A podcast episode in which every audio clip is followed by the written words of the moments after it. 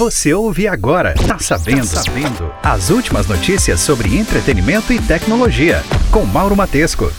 Olá, está no ar o podcast Tá Sabendo com as principais notícias da semana sobre entretenimento e tecnologia. Aqui falamos de música, cinema, aplicativos, tecnologia, redes sociais e muito mais. Essa é a edição 93. E se você curtir, compartilhe com seus amigos. Um abraço e boa semana. A revista Time listou as 100 pessoas mais influentes do mundo. A publicação elegeu Luísa Trajano, do Magazine Luiza, como uma referência em sua área de atuação. A revista tem como tradição pedir a outras personalidades que escrevam sobre os novos listados. Essa tarefa coube ao ex-presidente Lula, que também já figurou entre os mais influentes. Trajano é a única brasileira entre as mais influentes de 2021. No ano passado, o influenciador digital Felipe Neto e o presidente Jair Bolsonaro figuravam na lista. Entre os líderes políticos, a publicação destacou Joe Biden, presidente dos Estados Unidos, Xi Jinping, presidente da China, e o líder do Talibã, Abdul Ghani Baradar. A organização do Rock in Rio 2022 anunciou shows de CeeLo Green, Macy Gray e Ludmilla no palco Sunset do festival. CeeLo Green vai ser o headliner do palco no dia 10 de setembro. No dia 11, Ludmilla será o primeiro nome nacional a ocupar a posição de headliner do palco em 10 edições. Antes dela vai cantar a americana Macy Gray, que o festival anuncia como co-headliner. O festival está marcado para os dias 2, 13, 4, 8, 9, 10 e 11 de setembro do ano que vem. O festival já tem vários nomes confirmados. Iron Maiden, Megadeth, Dream Theater e Sepultura tocam no dia 2 de setembro. Post Malone, Jason Derulo, Marshmello e Alok no dia 3 de setembro. Justin Bieber, Demi Lovato e Isa no dia 4. Dua Lipa e Ivete Sangalo, dia 11 de setembro. No palco Sunset, já foram anunciados Joss Stone, Corinne Bailey Gloria Groove, Duda Beach, CeeLo Green, Ludmilla e Macy Gray. O Rock in Rio Card, que é o ingresso antecipado para o festival de 2022, está esgotado. A venda foi aberta às 7 da noite do dia 21 de setembro e os 200 mil ingressos antecipados esgotaram em quase uma hora e meia. O cartão equivale a um ingresso antecipado para o evento e dá ao comprador a chance de escolher em qual data pretende usá-lo. A escolha da data poderá ser feita entre 23 de novembro deste ano e 1 de abril do ano que vem, antes que a venda oficial de ingressos seja aberta ao público em geral em abril de 2022. Em 4 de outubro, o limite de mil reais para transferências noturnas entre 8 da noite e 6 da manhã do sistema de pagamento instantâneo Pix entra em vigor. O limite vale ainda para transferências do tipo TED e DOC. A decisão foi anunciada em comunicado do Banco Central, o Bacen. Todas as instituições cadastradas no órgão, de bancos a operadora de pagamento, são afetadas pela medida. No entanto, o limite pode ser alterado a pedido do cliente desde que formalizado nos canais de atendimento eletrônicos do banco. A criação da medida tem o objetivo de impedir fraudes e crimes que usam a solução, como o sequestro relâmpago. Esse tipo de ação aumentou 39% entre novembro de 2020 e agosto de 2021, de acordo com a Secretaria de Segurança Pública de São Paulo. A Netflix foi a emissora streaming mais premiada do M 2021, juntando as vitórias da noite de premiações com as da cerimônia técnica da academia.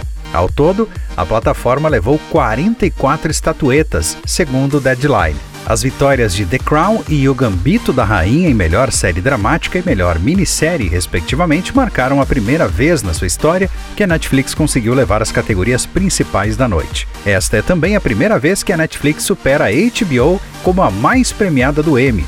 No ano passado, por exemplo, a plataforma de streaming levou 21 estatuetas, enquanto a emissora a cabo, a HBO, venceu 30. As séries mais premiadas da Netflix esse ano foram justamente The Crown e O Gambito da Rainha, que levaram 11 Emmys cada uma. Léo Chaves, que está preparando o lançamento do seu primeiro DVD solo, descartou a possibilidade de voltar à dupla com Vitor, seu irmão. Eles cantaram juntos por 26 anos, mas a parceria terminou em 2018. Em entrevista ao site G1, o sertanejo diz que possui uma boa relação com o irmão, negando problemas familiares, mas que apenas a dupla não voltará. Abre aspas, jamais. Como irmãos, a gente se ama. Como sócios, a gente se odeia. Fecha aspas, disparou ele. Depois de algum tempo longe dos palcos, Léo retorna com a gravação do seu DVD, que acontece no próximo dia 30. As emissoras de rádio e TV poderão operar com potência de transmissão reduzida em horários de menor audiência para economizar energia durante a crise energética. A autorização foi dada pelo Ministério das Comunicações. Segundo o órgão, as estações de serviços de radiodifusão sonora e de sons e imagens e de retransmissão de televisão e de retransmissão de rádio podem operar com potência de transmissão reduzida em até 30%. O Ministério informou ainda que a medida tem validade de seis meses, atendendo a um pedido dos radiodifusores. Conforme o presidente da ABERT, Flávio Lara Rezende, a medida vai permitir às estações economizar em um dos insumos mais onerosos para as emissoras, que é a energia elétrica. O Google anunciou um mega investimento em Nova York. A compra do edifício empresarial St. John's Terminal em Manhattan, região central da cidade. O preço do imóvel, 11 bilhões e 100 milhões de reais. É o maior valor já pago por um prédio de escritórios desde o início da pandemia, segundo o Wall Street Journal. Situado na rua Washington 550, a construção de 120 mil metros quadrados é um antigo terminal de carga e está alugado atualmente para o Google, que tem na cidade mais de 12 mil empregados corporativos. Segundo o anúncio, a ideia é converter o imóvel em um edifício altamente sustentável, adaptável e conectado o investimento do Google representa uma injeção de otimismo no setor imobiliário de Nova York, que foi seriamente afetado pela pandemia e pelo impacto negativo do trabalho remoto no setor.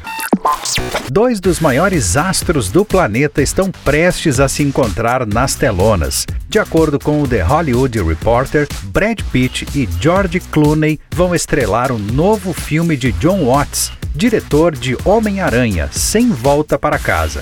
O novo filme, ainda sem título, é descrito como um suspense. O seu enredo vai ser sobre dois solitários assassinos de aluguel contratados para o mesmo serviço. O site afirma que ainda não há uma plataforma definida para a veiculação desse novo filme de Brad Pitt e George Clooney, mas que a Sony, Lionsgate, Apple e Netflix estão competindo pelo título. O Coldplay divulgou a sua aguardada parceria com o fenômeno do K-pop BTS. Produzida por Max Martin, a faixa traz uma sonoridade pop com elementos que remetem aos anos 80 e ainda tem vocais divididos em inglês e coreano. A faixa chega com grandes expectativas de conquistar as principais paradas pelo planeta, graças à união de uma das bandas mais populares deste século com o grupo que move milhões de fãs atualmente ao redor do mundo.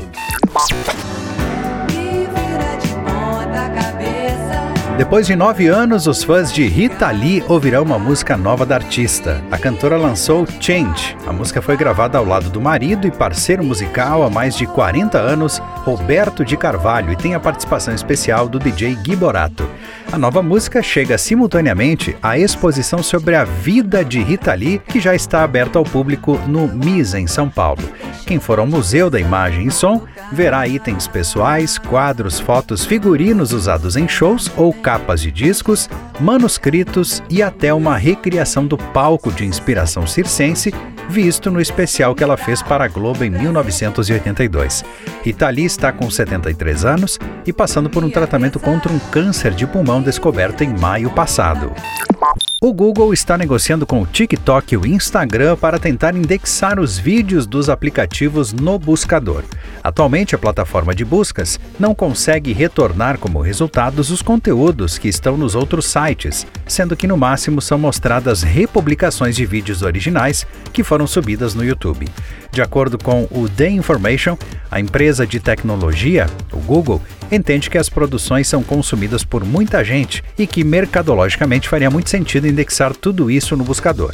A tentativa de negociação do Google é estratégica, já que no Reino Unido e nos Estados Unidos, por exemplo, o tempo médio gasto pelas pessoas vendo vídeos no TikTok já é maior do que o tempo médio no YouTube. Para tentar competir com essas plataformas, o Google chegou a lançar alternativas como o Shorts, uma ferramenta de exibição de vídeos curtos no YouTube.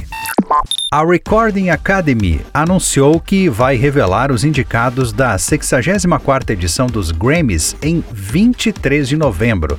A premiação, que será realizada em 31 de janeiro do ano que vem, será a primeira, após a academia, eliminar os comitês sigilosos formados por artistas, produtores e especialistas que atuavam como um filtro para a lista final de indicados. O cronograma do Grammy entra em sua reta final em 22 de outubro, quando abre a votação que vai selecionar os indicados.